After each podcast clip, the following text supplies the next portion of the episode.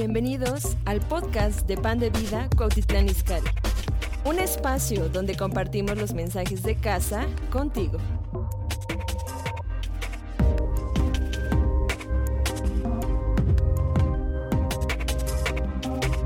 El mensaje eh, del día de hoy le puse adoración cultural. Y, y esta adoración cultural es parte de lo que creo que estamos, de, lo que había estado hablando mi papá en estos dos últimos mensajes, porque ¿cuántos saben que vivimos en una cultura, ya sea, eh, o, o, o todo lugar tiene una cultura? Tu casa tiene una cultura, México tiene una cultura, o sea, si, si, tú vas a comer a la casa de alguien aquí, van a hacer cosas diferentes que las que hacen en tu casa. Probablemente en tu casa empiecen con el plato fuerte y, y en la otra casa empiecen con la sopa. Y si tú vas a otro país que no es México, no vas a encontrar tacos. ¿Por qué? Porque la cultura diferente, es, es diferente. Y, y la realidad de las cosas es que cada lugar, cada persona representa una cultura. ¿Y, y, ¿Y, qué es la cultura? Una cultura es simplemente lo que la gente hace colectivamente sin que se lo digan, ¿no? Y, me encanta, eh, y, si les gustan los memes, a mí me encantan los memes, pero hay, un meme que dice que cultura mexicana es que te pidan un bolillo una tortilla con tu mano y les pases todo el tortillero, ¿verdad? Nadie en México pasa la tortilla con la mano, ¿por qué? Porque es falta de respeto, porque esa es nuestra cultura. Entonces, pero, pero quiero hablar acerca de la cultura espiritual en la que vivimos. Que muchas veces en nuestra vida, que muchas veces en nuestro caminar cristiano, tenemos que entender que estamos sometidos a una cultura. Ya sea una cultura espiritual buena o una cultura espiritual mala. Y, y, quiero que y, el día de hoy solo vamos a estar enfocándonos en una porción de la escritura y, quiero hablarles en Romanos 12. Quiero que vayamos rápido a Romanos 12. Y muchos de ustedes conocen este versículo eh, creo que la mayoría de las personas o la mayoría de las veces lo utilizamos para hablar acerca de la transformación de nuestra mente, acerca de renovar nuestra mente, nuestro entendimiento. Y, pero, pero ahorita quiero enfocarlo en lo que realmente es esta, eh, esta escritura. ¿Ok? Y estoy leyendo de la versión Nueva Traducción Viviente. ¿Ok? Dice, por lo tanto, amados hermanos, les ruego que entreguen su cuerpo a Dios por todo lo que Él ha hecho a favor de ustedes, que sea un sacrificio vivo y santo, la clase de sacrificio que a Él agrada. Esa es la verdadera forma de adorarlo. No imiten las conductas ni las costumbres de este mundo, más bien dejen que Dios los transforme en personas nuevas al cambiarles la manera de pensar. Entonces aprenderán a conocer la voluntad de Dios para ustedes, la cual es buena, agradable y perfecta. Basado en el privilegio y la autoridad que Dios me ha dado, les advierto a cada uno de ustedes lo siguiente. Ninguno se crea mejor de lo que realmente es. Sean realistas al evaluarse a ustedes mismos. Háganlo según la medida de fe que Dios les haya dado. Ok, creo que muchos, como les dije, habíamos o hemos leído ya este versículo, pero la mayoría de las veces lo utilizamos para transformar nuestra mente. Pero, y, y, y quiero darles un poco de contexto, si, si tú nunca has leído Romanos, eh, Romanos eh, es uno de mis libros favoritos porque Pablo da una explicación eh, detallada de qué es nuestra salvación, de qué es el pecado, de qué es la justificación. Entonces, aquí ya estamos en Romanos 12. Y, como te dije, si tú has leído alguna vez Romanos, Romanos o, hasta este punto, Pablo se lleva 11 capítulos explicándonos cómo es que somos justificados por, Cristo, nos habla acerca de los judíos, nos habla acerca de los gentiles, nos habla acerca de que ya no hay condenación para tu vida y, nos habla de la ley y, el espíritu, de cómo ya no estamos sometidos bajo la ley y ahora cómo estamos viviendo por el espíritu. Y el capítulo anterior, Pablo termina concluyendo y dice que el Evangelio y el sacrificio de Jesús fue para todos los creyentes, para todos los seres humanos, que los gentiles hemos sido, como dice la Biblia, eh, puestos en esa rama y entonces ya todos eh, somos parte de la misma salvación. Y entonces el capítulo 12 empieza con esta conexión que dice, por lo tanto. Y, si tú estudias eh, la Biblia, tienes que saber que muchas veces esas conexiones o esas palabras son importantes. ¿Por qué? Porque están uniendo las ideas. Y entonces quiero decirte que Pablo llevaba 11 capítulos hablando acerca de la justificación de pecados, de que ya no vivimos por la ley, sino vivimos por el Espíritu. Y entonces llega a este punto de Romanos 12 y dice, por lo tanto, en otras palabras, ¿qué, está diciendo Pablo? Si, entendieron todo acerca de que son perdonados, acerca de, que ya no hay condenación, por lo tanto, quiero que hagan esto. Y, creo que la mayoría de los que estamos aquí entendemos que hemos sido salvos, entendemos que hemos sido perdonados por Dios. Y entonces el día de hoy les quiero hablar de esto que dice Pablo, por lo tanto. ¿Ok? Y, quiero, basado en, este, eh, eh, en estos versículos, quiero hacerles cuatro preguntas. ¿Ok? Cuatro preguntas para que se lleven a su casa, para que las mediten, para que las contesten, para que puedan ver si sí o no. ¿Ok? La primera pregunta es, ¿qué estás adorando? ¿Ok? La primera pregunta es, ¿qué estás adorando?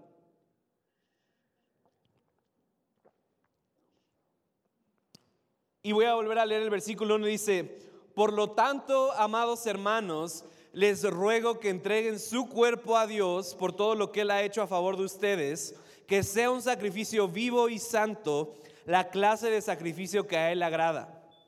Esa es la verdadera forma de adorarlo. ¿Sabes?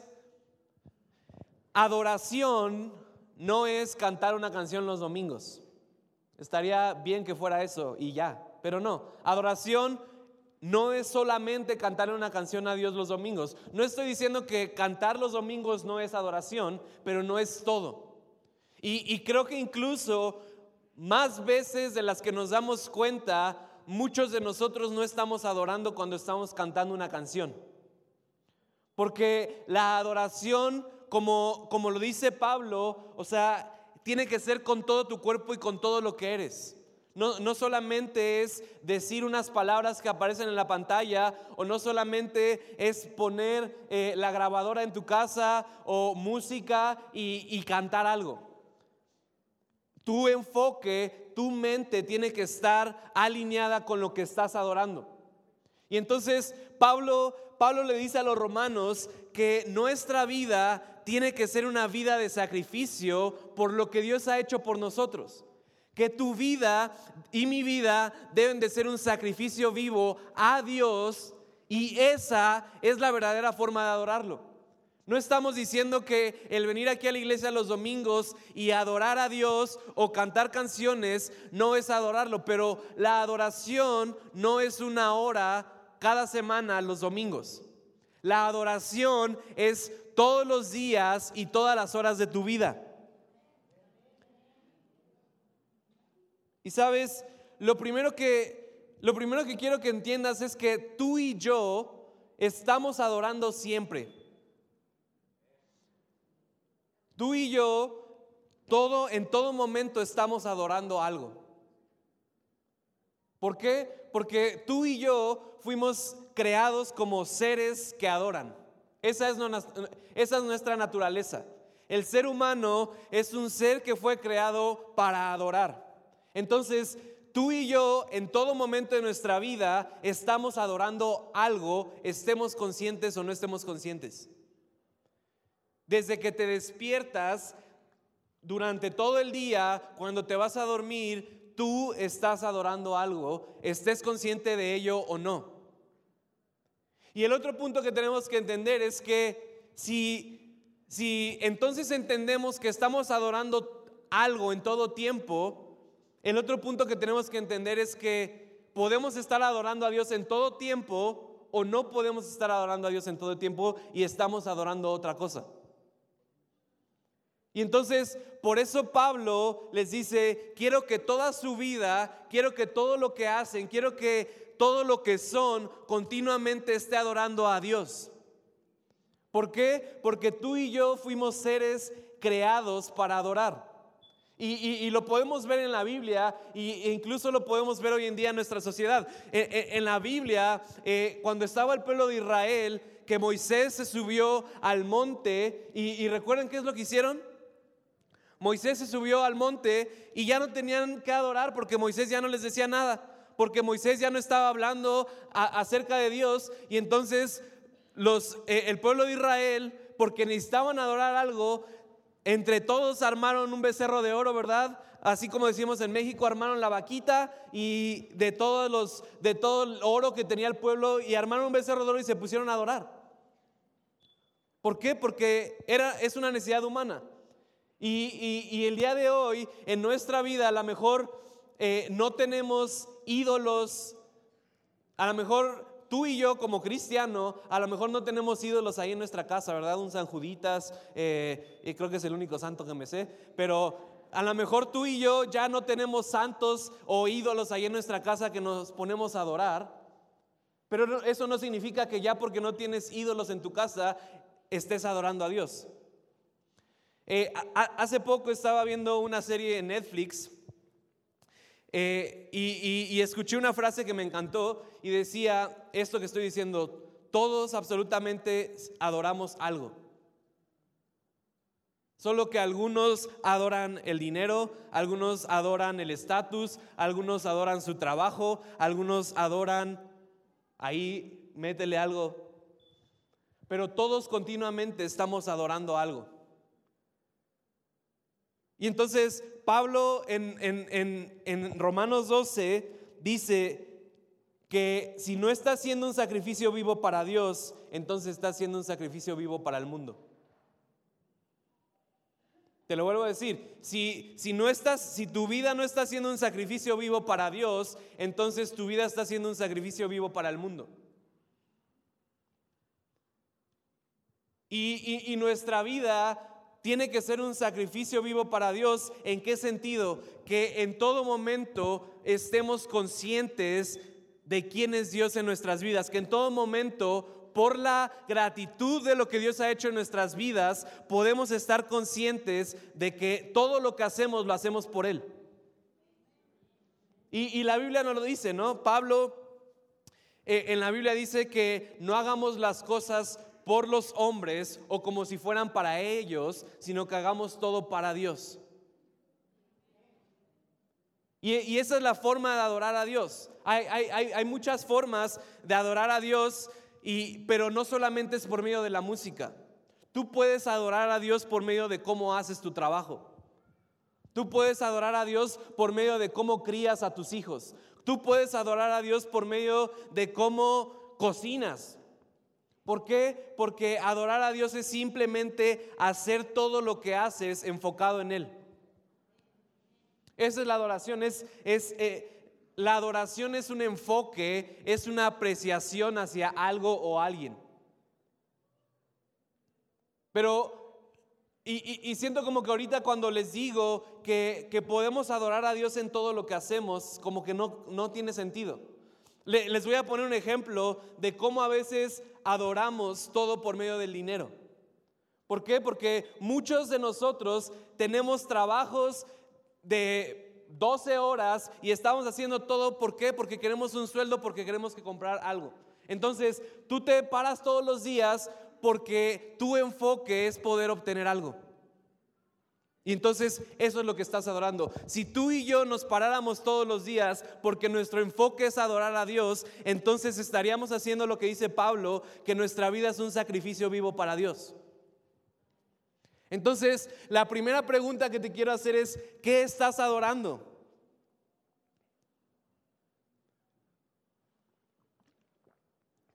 ¿Qué áreas en tu vida las haces sin tener conciencia de Dios? Y, también siento que algunos pueden decir, oye Benjamín, pero no es como que yo me pare en la mañana y diga, ah, sí, hoy voy a adorar al mundo. ¿No? ¿Alguien hace eso? No, yo. ¿Sabes? Y, es por eso que, y, si no escuchaste la predicación de la semana pasada, es importante que la prediques. El hecho de que tú hagas cosas inconscientemente no le quitan la consecuencia. Eh, eh, el día de ayer estaba teniendo una conversación con unos amigos eh, ahí en WhatsApp y no sé de qué estaban hablando, pero, pero un amigo puso algo que me encantó. creo, creo que estaban hablando de la oración y de cómo mucha gente ora sin, o sea, sin, tener conciencia. Y un amigo dijo, pero eso no le el poder a la oración. Y, luego dijo, si tú haces ejercicio sin saber cuál es la consecuencia del ejercicio, eso no le quita el valor o lo que agrega el ejercicio a tu vida. ¿Sí, están entendiendo? Entonces lo mismo, no, no es que tú y yo nos levantemos todos los días y digamos, sí, hoy vamos a adorar al mundo, o sí, hoy voy a adorar al dinero, o sí, hoy voy a adorar a mi estatus, hoy voy a adorar a mi trabajo, hoy voy a adorar a lo que sea, sino es que si no estás consciente de qué estás adorando, entonces vas a adorar algo que no sabes qué es. Y es por eso que te estoy haciendo esta pregunta, ¿qué estás adorando en tu vida? ¿Cómo sé que estoy adorando? ¿Qué tiene tu atención? ¿Qué, en qué te estás enfocando? Y, me encanta porque a veces, incluso aquí dentro de la iglesia, nos cuesta trabajo enfocarnos una hora o dos horas en la iglesia para poder adorar a Dios, para poder estar enfocados en Él. Y, si, y si nos cuesta trabajo aquí en la iglesia, donde todo lo que hacemos y construimos está diseñado para que puedas adorar a Dios, obviamente más trabajo nos va a costar allá afuera. Y sabes, Pablo nos anima a tener este estilo de vida de adoración. Y un estilo de vida de adoración, por lo menos para mí antes era como, ay, sí, pues ¿A poco tengo que estar cantando todo el tiempo? Alabaré, alabaré a mi Señor. No, no. Un estilo de vida de adoración es que todo lo que haces con tu vida representa a Dios porque lo conoces. Que todo lo que haces en tu día a día, eh, todas las actividades que haces en tu trabajo, en tu casa, las haces porque quieres adorar a Dios, porque lo estás haciendo para Él. Y, sabes, aquí puedes aparentar y venir a la iglesia y, levantar tus manos y, yo no puedo juzgar tu corazón. Nadie aquí puede juzgar el, corazón de nadie, ¿verdad? Yo creo que a veces hay gente que está adorando mejor que simplemente están así, a gente que están así de, eh, explayándose, pero en su corazón no están adorando a Dios. Pero no sé, nadie puede juzgar el corazón. Pero sabes,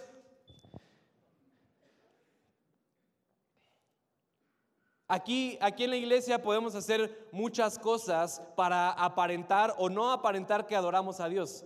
Pero yo te quiero ver en el trabajo, yo te quiero ver en tu casa, yo te quiero ver en, la calle, yo te quiero ver en el camino al trabajo a ver cómo estás adorando a Dios. Y, y, vuelvo a lo mismo, no, no me estoy refiriendo a algo religioso que tienes que hacer cada momento. Eh, como cantar una canción o como poner una grabación, la adoración es acerca de conciencia. Que en cada momento puedas decir, ¿por qué estoy haciendo lo que estoy haciendo? Es por ti, Dios. ¿Ok? Entonces, esa es la primera pregunta. ¿Qué, qué estás adorando? ¿Ok? Vamos a la segunda pregunta y es, ¿qué tiene tu atención? ¿Qué tiene tu atención? Voy a volver a leer desde el versículo 1, dice, el primer punto lo sacamos de esta primera parte. Por lo tanto, amados hermanos, les ruego que entreguen su cuerpo a Dios por todo lo que Él ha hecho a favor de ustedes, que sea un sacrificio vivo y santo, la clase de sacrificio que a Él agrada. Esa es la verdadera forma de adorarlo. Y luego Pablo dice, no imiten las conductas ni las costumbres de este mundo. Más bien, dejen que Dios los transforme en personas nuevas al cambiarles la manera de pensar. Y como les decía al principio, la mayoría de las veces todos se saben Romanos 12.2. ¿no? Y dice eh, en la versión de la Reina Valera, o sea, que, que tenemos que no nos conforméis a este mundo, sino ser renovados por la transformación de vuestra mente. Y la mayoría de la gente se sabe Romanos 2 y saben que es un versículo acerca de que tenemos que cambiar cómo estamos pensando. ¿Sabías que aquí en Romanos 2.2 Pablo no está hablando de un curso de cómo transformar tu mente? Pablo está hablando de adoración. O sea, aquí Romanos 12.1 está hablando de la verdadera forma de adorar a Dios, de cómo tu vida y mi vida deben de ser un sacrificio vivo para Dios. Y, y, luego Pablo continúa hablando de la adoración y dice, no imiten las conductas ni las costumbres de este mundo, más bien dejen que Dios los transforme en nuevas personas al cambiarles la manera de pensar. En otras palabras, Pablo está diciendo, si no dejan que Dios o, si no cambian la forma de pensar, van a seguir adorando al mundo. Si no cambian su mente, si no cambian cómo ven a Dios, entonces no importa que 11 capítulos anteriormente les haya dicho que son amados, que son perdonados, si no cambian su manera de pensar, no van a adorar a Dios, sino van a seguir adorando al mundo. De eso está hablando Pablo, de la adoración. Entonces, por eso te pregunto el día de hoy, ¿qué tiene tu atención? ¿Qué estás imitando? ¿Qué estás siguiendo? Hoy, hoy en día la palabra seguir se utiliza más, ¿verdad? Porque a ver quién sigues en redes sociales. Entonces, Pablo, Pablo dice, no imiten las conductas ni las costumbres de este mundo, más bien dejen que Dios los transforme en personas nuevas al cambiarles la manera de pensar. Una, una de mis frases favoritas es que nos convertimos en lo que adoramos. Nos convertimos en lo que adoramos, no importa que adores. Te vas a convertir en lo que adores. Te vas a convertir en aquello que tiene tu atención. Te vas a convertir en aquello que tiene tu enfoque. Y entonces, creo que Creo que muchos de nosotros seguimos batallando aún dentro de la iglesia porque no hemos entendido este punto. Porque consciente o inconscientemente seguimos adorando al mundo y sus costumbres y lo que ellos establecen y no estamos adorando a Dios en todo lo que hacemos. Y, es por eso, pasamos domingo imitando lo que hacemos en la iglesia, lo que dice la palabra de Dios, lo que sea, pero pasamos seis otros días imitando las costumbres y, y, lo que dicta este mundo. Y entonces puede que tú lleves 10 años en la iglesia, puede que lleves 15 años en la iglesia, 20 años en la iglesia, o puede que lleves un mes en la iglesia, pero si no transformas tu manera de pensar en lo que adoras, en lo que imitas, entonces nada va a cambiar en tu vida. E, eso es lo que está diciendo Pablo. ¿Qué tiene tu atención? Y sabes, hay una frase que me gusta y dice, si no eres continuamente renovado por Jesús, serás renovado por lo que tiene tu atención.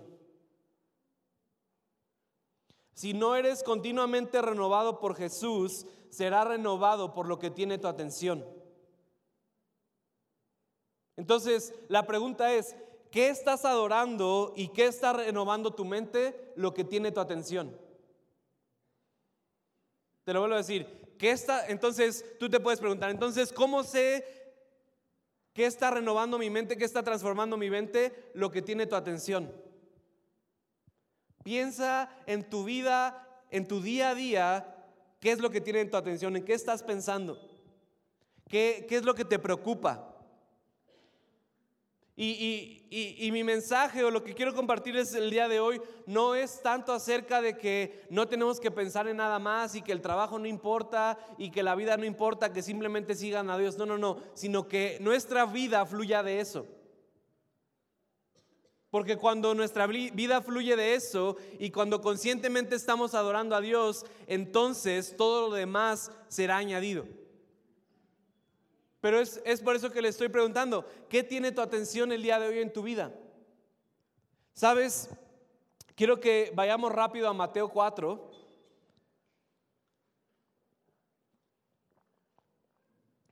Y Mateo 4 eh, es la historia donde Jesús es tentado. Eh, Jesús es bautizado, su papá en, en, en frente de todas las personas le dice, se abren los cielos y dice, este es mi hijo amado en quien yo tengo complacencia. Y entonces en Mateo 4, versículo 1 nos habla de cómo Jesús es llevado al desierto para ser tentado. Y, quiero que leamos la historia y, y quiero llevarlos a un punto. Dice, entonces Jesús fue llevado por el, por el Espíritu al desierto para ser tentado por el diablo. Y después de haber ayunado 40 días y 40 noches, tuvo hambre. Yo también hubiera tenido hambre. Y, vino a él el tentador y le dijo, si eres el Hijo de Dios, di que estas piedras se conviertan en pan. Él respondió y dijo, escrito está, no solo de pan vivirá el hombre, sino de toda palabra que sale de la boca de Dios.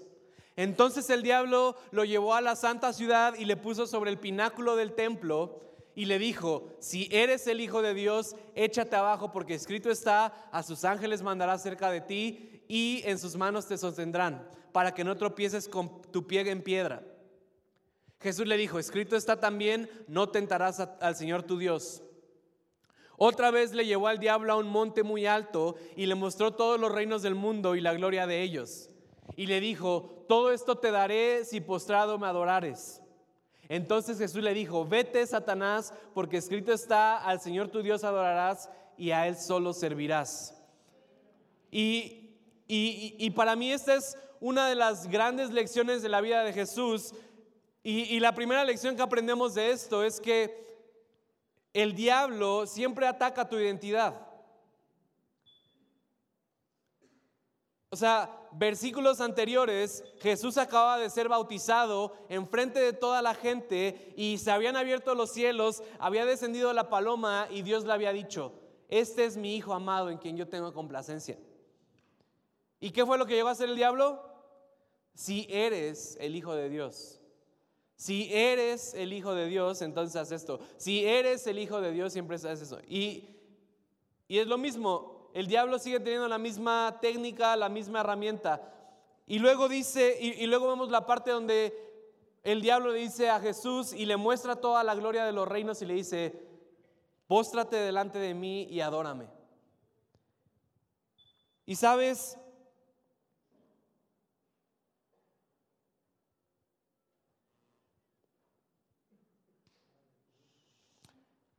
eh, eh, el diablo le pidió a Jesús que lo adorara y lo sigue haciendo con nosotros porque la adoración le da el valor por lo cual fue desechado en el cielo. Se los vuelvo a decir, el diablo quiere, quería que Jesús lo adorara, quiere que tú y yo lo adoremos porque le da el valor por lo cual fue desechado del cielo. ¿Qué quería el diablo cuando fue desechado del cielo? Que lo adoraran. Y, vuelvo a lo mismo, la, muchas veces decimos, ay no, yo jamás adoraría al diablo, Juan, la Casinta y la sangre de Cristo. No, no, no es como que vas a ir y vas a irte al templo del diablo que no sé dónde está y vas a adorar. No, no, no. La estructura de este mundo, cómo está estructurado el mundo en el que vivimos, la cultura de adoración en la que vivimos es que adoremos al mundo. La temática sigue siendo la misma que ese día con Jesús. El mundo constantemente te está mandando señales, te está mandando tentaciones, te está mandando cosas que dicen, adórame. Mira, pon atención aquí, pon atención acá, y esto está mejor. Y, como le dijo a Jesús, o sea, Jesús fue tentado. y la tentación de Jesús fue que el diablo le enseñó todos los reinos de este mundo. Y vuelvo a lo mismo, la estrategia del diablo, la estructura del mundo sigue siendo lo mismo, adoración en ídolos en nuestra vida. Lo que el mundo constantemente te está alimentando es adora, adora, adora esto, y adora el nuevo teléfono, y adora el nuevo coche, y adora el nuevo puesto que te pueden dar, y adora todo esto que tienes. Y si tú y yo no tenemos cuidado, porque nuestra atención no está en Dios, sino está en el mundo, vamos a terminar adorando otra cosa que no es Dios. Ahora ya entienden el punto de Pablo, por eso Pablo dice, no imiten ni sigan las costumbres de este mundo, sino sean cambiados o que su mente sea renovada por Dios, para que entonces que puedan entregar su vida como sacrificio vivo a Dios, que esta es la verdadera adoración. Porque si tú y yo no estamos centrados y enfocados en Dios, vamos a terminar imitando al mundo. Vuelvo a lo mismo. Se les vuelvo a leer la frase que les dije. Si no eres continuamente renovado por Jesús, será por lo que tiene tu atención. Si tú y yo no estamos constantemente enfocados en Jesús, y cuando tú y yo estamos enfocados en Jesús, adorando a Dios conscientemente, vamos a ser transformados en su imagen. Pero cuando estamos enfocados en el mundo y en las cosas del mundo, vamos a ser enfocados, vamos a ser renovados y transformados a la imagen del mundo. Y, vuelvo a lo mismo. o, una de las preguntas que casi siempre tenemos es, entonces, ¿cómo renuevo mi mente? O sea, renovar tu mente no es difícil. Renovar tu mente es simplemente aprender en qué te tienes que enfocar. O sea, tú y yo todos nuestros días estamos renovando nuestra mente. Porque por pequeñas decisiones que tomas en tu día a día, estás decidiendo cómo vas a pensar. Pero tú y yo, o sea, renovar la mente no es difícil, tú y yo lo estamos haciendo constantemente. Decidir en qué vas a renovar tu mente, ese es el punto. Y, ¿sabes? para renovar algo tienes que enfocarte en lo que quieres, no en lo que no quieres. En otras palabras, para renovar tu mente tienes que estar enfocado en Dios, tienes que, enfocar en su, tienes que estar enfocado en su palabra. Eh, en Filipenses 4:8 dice, y ahora, amados hermanos, una cosa más para terminar.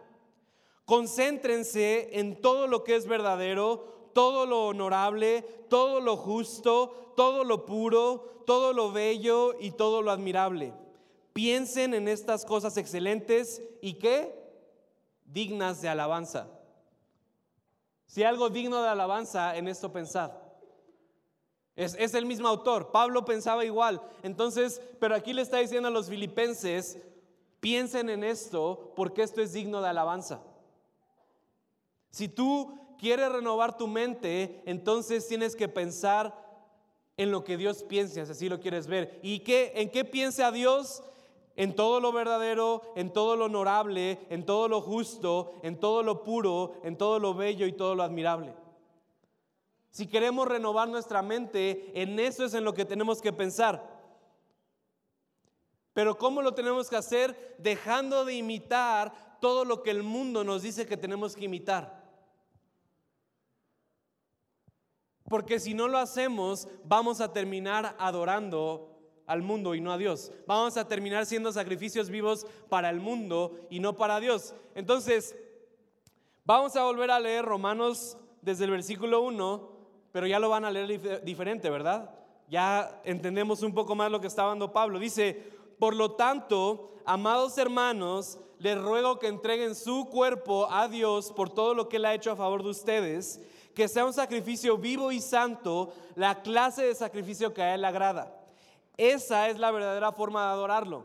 No imiten las conductas ni las costumbres de este mundo, más bien dejen que Dios los transforme en personas nuevas al cambiarles la manera de pensar.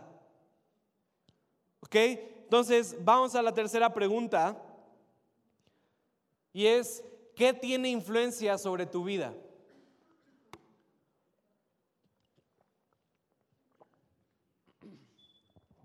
¿Qué tiene influencia sobre tu vida?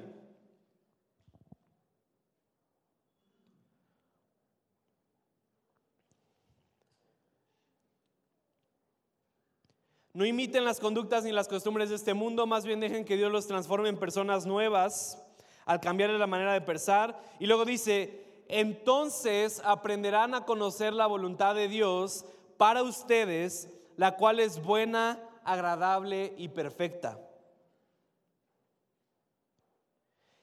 ¿Sabes? Cuando tu mente no está renovada, no puedes saber qué es lo que Dios quiere para tu vida.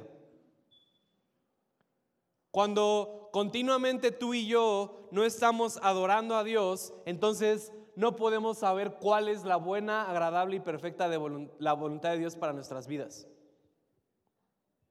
Cuando nuestra mente no está renovada, no podemos ver lo que Dios ve porque no pensamos como Dios. Y eso es lo que nos acaba de decir Pablo. Dejen que Dios les transforme la mente por medio de la renovación. Porque si no lo hacen, entonces no van a saber cuál es la buena, agradable y perfecta voluntad de Dios. Y sabes, veo mucha gente dentro de la iglesia preguntando cuál es la voluntad de Dios para su vida. O, o qué es lo que Dios quiere, qué es lo que Dios quiere que hagan. Y muchas veces no saben qué hacer. O sea, veo mucha gente en la iglesia que constantemente está preguntando, es que, ay, no sé qué hacer con mi trabajo, no sé qué hacer con esto, no sé qué hacer con mis hijos, no sé qué hacer para esto.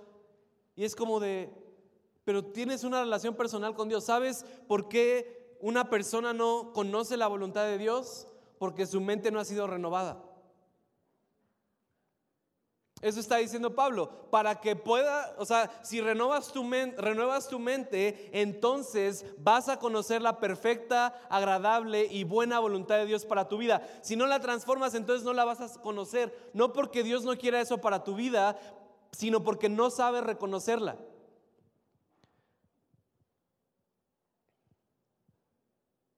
Y sabes,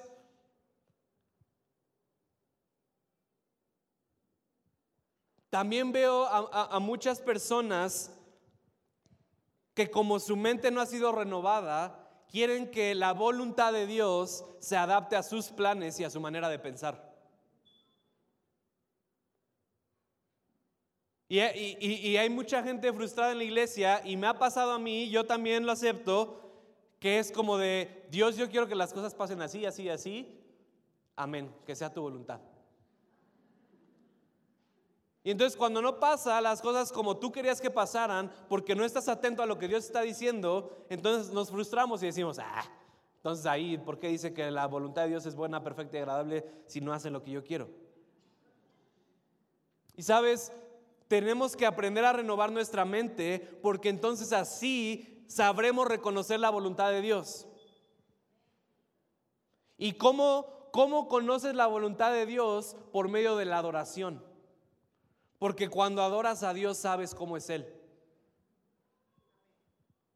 Saben, eh, en los bancos hay, hay cientos de formas en que alguien puede falsificar un billete.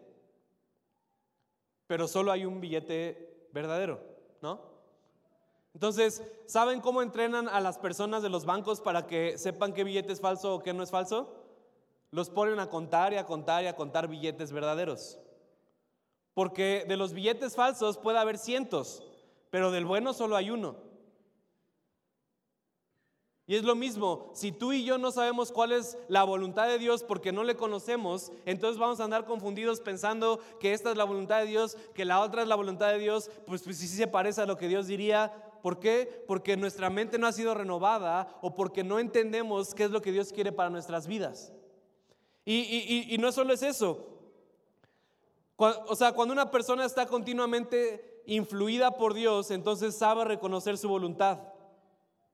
Cuando una persona imita y sigue las costumbres de este mundo, le es complicado seguir la voluntad de Dios. Cuando una persona no ha sido renovada y entonces sigue imitando las costumbres de este mundo, entonces cuando alguien le dice cuál es la voluntad de Dios para su vida, dicen, ay no, no, no, no me sale. No, no, no creo que sea la voluntad de Dios para mi vida. ¿Por qué? Porque su mente no ha sido renovada, entonces no puede reconocer la voluntad de Dios para su vida. Y no solamente eso, creo que también por eso muchos de nosotros a veces estamos desesperados en nuestra vida. ¿Por qué? Porque no sabemos qué hacer. Y en el mejor de los casos, cuando no sabemos qué hacer, le pedimos eh, consejo al pastor, ¿verdad? O la pastora, o venimos aquí a la iglesia y le decimos a alguien que no sabemos qué hacer. Y en el peor de los casos, vas con tus amigos que no conocen de Dios y les dices, oye, ¿qué tengo que hacer con mi vida? Porque pues no sé, no sé si tengo que comprarme este coche, no sé si tengo que hacer esto, no sé si tengo que hacer lo otro. Y si sigues las costumbres de este mundo, si sigues imitando lo que establece este mundo, entonces vas a estar fuera de la voluntad de Dios. Y es lo mismo, en muchas decisiones que nosotros tomamos para nuestra vida, debemos de tomar como punto de partida quién es Dios, no lo que dice el mundo. Y, es así como tienes que aprender a reconocer las prioridades en tu vida. Y creo que muchos de nosotros a veces cometemos el error de poner nuestras prioridades de acuerdo a lo que establece el mundo. Y es por eso que en vez de invertir en tu familia o por eso en vez de invertir en algo que realmente tienes que invertir, inviertes en cosas que no traen ningún bien para tu vida. ¿Por qué? Pues porque es todo lo que todos están haciendo. Ya me endeudé, pero pues ya, ya soy como todos. Ahora sí ya tengo lo que todos tienen.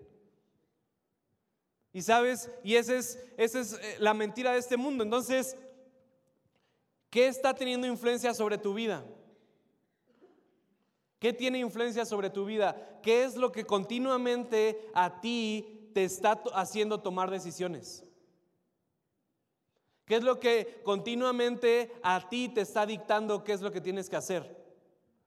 ¿O bajo qué filtro o bajo qué lentes, si así lo quieren llamar, estás juzgando la voluntad de Dios? Porque si tú y yo tratamos de meter nuestros planes o, los deseos que tenemos y queremos que la voluntad de Dios se alinee a ellos, entonces no funciona. Pero cuando nuestra mente es renovada, porque conocemos a Dios, porque lo adoramos en todo lo que hacemos en nuestro día a día, entonces rápidamente sabes reconocer la voluntad de Dios para tu vida. Y, si recuerdan, eso fue lo que hablé cuando eh, eh, eh, el, primer domingo del año cuando dijimos la división 2020. O sea, un cristiano no tiene que, un cristiano no tiene que tener miedo a su futuro.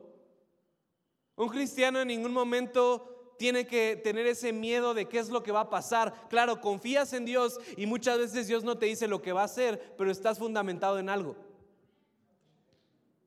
O sea, yo muchas veces en mi vida no sé ni qué va a pasar con mi vida, pero sé que estoy en la voluntad de Dios. Muchas veces no sé qué va a pasar con mi futuro, pero estoy seguro que estoy en la voluntad de Dios y por eso estoy firme. Y muchas veces cambiamos las cosas. Queremos estar firmes en nuestro futuro, queremos que todas las cosas estén claras, pero no sabemos si estamos en la voluntad de Dios. Y sabes, yo prefiero saber más bien, prefiero no saber qué va a pasar en mi vida, pero saber que estoy en la voluntad de Dios. A saber qué es lo que va a pasar el día de mañana y cuánto voy a ganar y qué va a pasar, a no estar dentro de la voluntad de Dios. Pero todo eso se rige por qué es lo que tiene influencia sobre mi vida. Todo eso se rige por lo que yo le doy poder a mi vida. Y si Dios es el que continuamente está renovando mi mente, a veces no lo entiendo, a veces no quiero, pero eso es lo difícil. Cuando ya sabes cuál es la voluntad de Dios, ya no te queda de otra. Solo si te quieres jugar al vivo. Y, está bien, Dios nos deja muchas veces. O sea, yo ha habido veces en mi vida donde yo sabía cuál era la voluntad de Dios porque Dios ya me lo había hablado y dije, no, yo creo que no, Dios. A lo mejor hoy, hoy sí andas medio mal. Y ¡pum! Y eso es lo que pasa muchas veces en nuestra vida. Nos andamos dando de golpes porque o no sabemos la voluntad de Dios o la sabemos y decidimos no hacerla. ¿Ok? Entonces, vamos a la última pregunta y es, ¿qué añade valor a tu vida?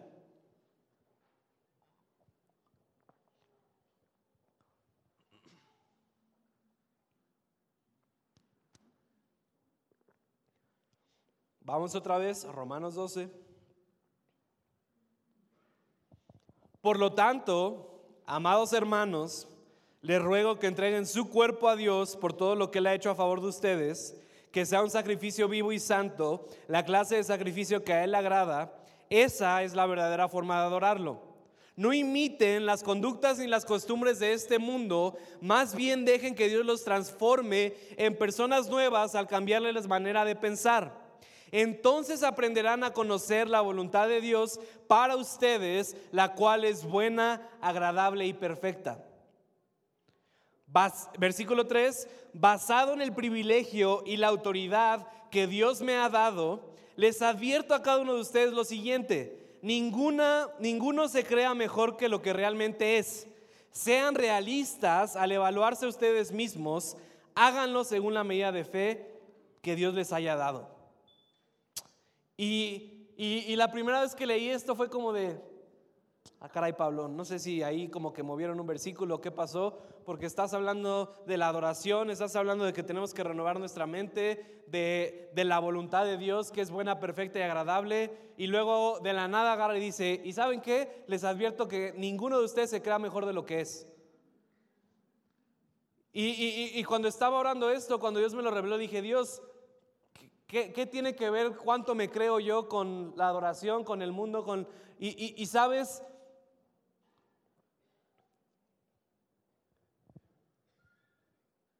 Por último, Pablo nos dice que no nos creamos más de lo que somos. Pero ¿por qué lo está diciendo? Porque cuando no estás transformado y no llevas una vida de adoración a Dios, comienzas a regirte y a verte por los valores de este mundo. Cuando tú y yo no estamos continuamente siendo transformados por nuestra mente por medio de la adoración a Dios, entonces tú y yo comenzamos a recibir el valor de nuestra vida por lo que rige el mundo. Tú y yo entonces empezamos a creernos más de lo que realmente somos porque tengo un coche del año.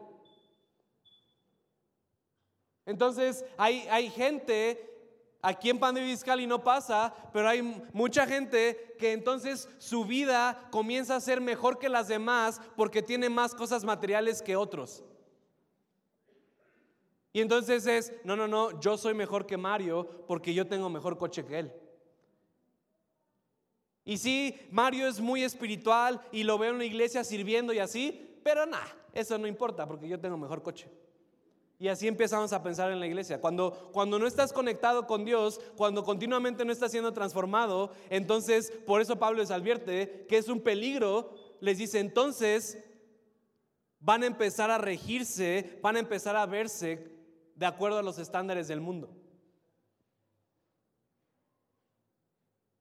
Y pues sí, yo que Mario adora mucho y no sé qué, pero tengo mejor teléfono que él. Entonces yo soy mejor.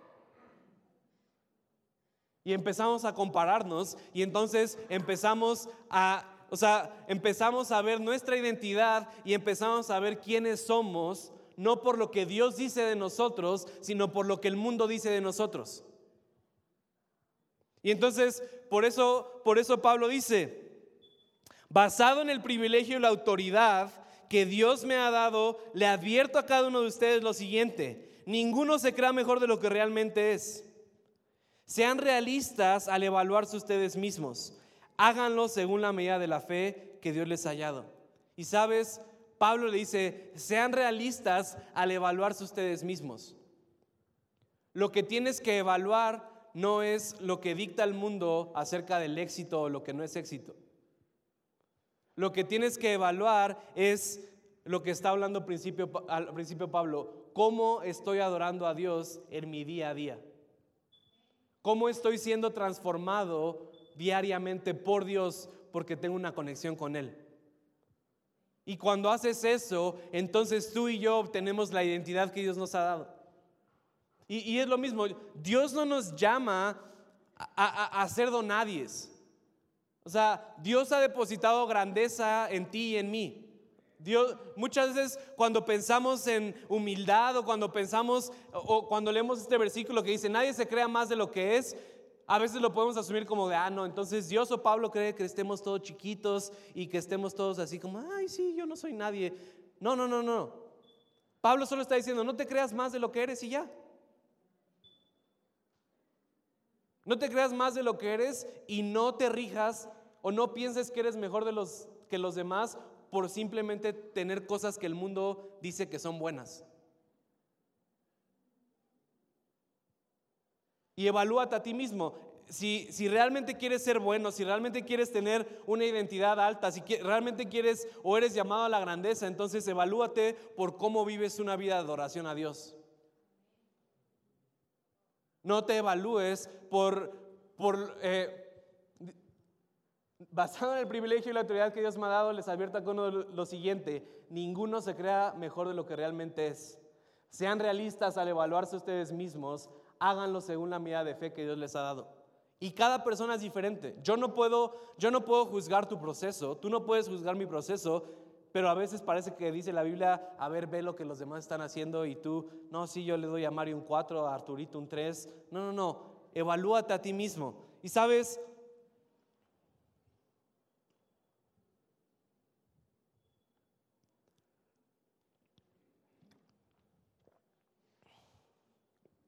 Tu identidad viene de lo que adoras. Tu identidad viene de lo que adoras. Y lo que estás adorando te dice cuánto vales.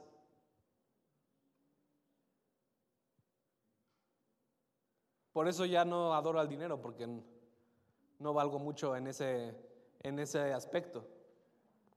Pero hay muchos que dicen, no, no, sí, yo voy para allá para que valga más. Tu identidad te lo da lo que adoras y lo que adoras te da tu valor. Y, tenemos un Dios que nos ama, que dio su vida por nosotros y que está esperando tener una relación con nosotros. Y muchas veces es como de, no, mejor vamos a hacer esto por acá. Entonces, quiero que Quiero concluir con esto. Y, otra vez, vamos a leer una última vez eh, todo el versículo. O esta parte dice, por lo tanto, amados hermanos, les ruego que entreguen su cuerpo a Dios por todo lo que Él ha hecho a favor de ustedes, que sea un sacrificio vivo y santo, la clase de sacrificio que a Él le agrada. Esa es la verdadera forma de adorarlo. No imiten las conductas ni las costumbres de este mundo, más bien dejen que Dios los transforme en personas nuevas al cambiarles la manera de pensar. Entonces aprenderán a conocer la voluntad de Dios para ustedes, la cual es buena, agradable y perfecta. Basado en el privilegio y la autoridad que Dios me ha dado, les advierto a cada uno de ustedes lo siguiente, ninguno se crea mejor de lo que realmente es. Sean realistas al evaluarse a ustedes mismos, háganlo según la medida de fe que Dios les haya dado. Entonces, tú y yo tenemos que vivir una vida de adoración con Dios. Si tú no estás adorando a Dios conscientemente, vas a estar adorando otra cosa inconscientemente. Y si no estás renovando tu mente por medio de adorar a Dios, porque te conviertes en lo que adoras, entonces el mundo va a estar renovando tu mente, porque si no estás adorando a Dios, estás adorando al mundo. No hay de dos. No, Jesús dijo, no se puede servir a dos señores. Y a los tibios los, vomita, de su boca. Entonces, mejor, a mí me acuerdo que de adolescente me decían, si vas a pecar, mejor peca bien. Y si estás aquí en la iglesia, entonces está en la iglesia bien. ¿Por qué? Porque eso es lo que continuamente te está renovando.